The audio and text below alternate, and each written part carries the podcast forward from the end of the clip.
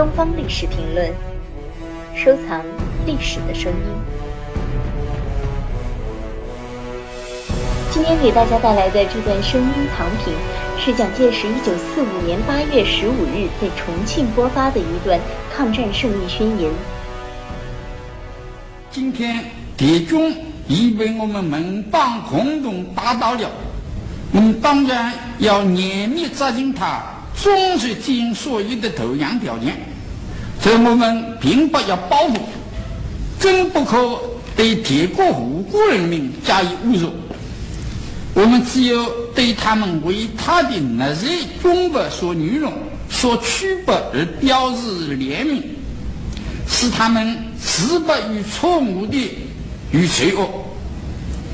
要知道，如果以报应得获他们从前错误的优越感，则冤冤相报，永无终止，绝不是我们仁义之师的目的。更多精彩声音，请关注东方历史评论官方网站。